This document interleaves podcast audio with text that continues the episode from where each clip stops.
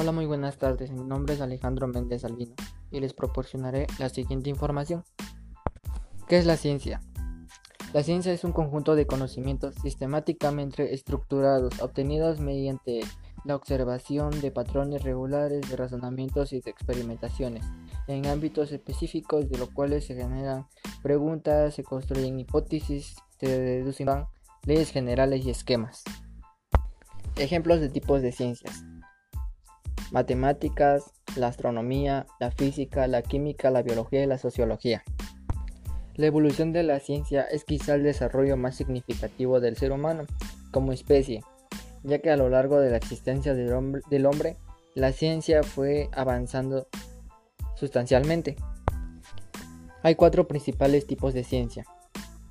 Las ciencias formales, las ciencias naturales, ciencias sociales y ciencias fatigas.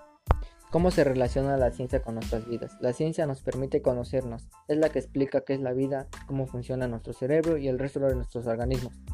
También la sociedad ha tomado conciencia de la importancia de, de, las ciencias en temas como la salud, los recursos alimentarios, los recursos energéticos y la conservación del medio ambiente, el transporte y medios de comunicación, es decir, las condiciones que mejoran la calidad de vida del ser humano.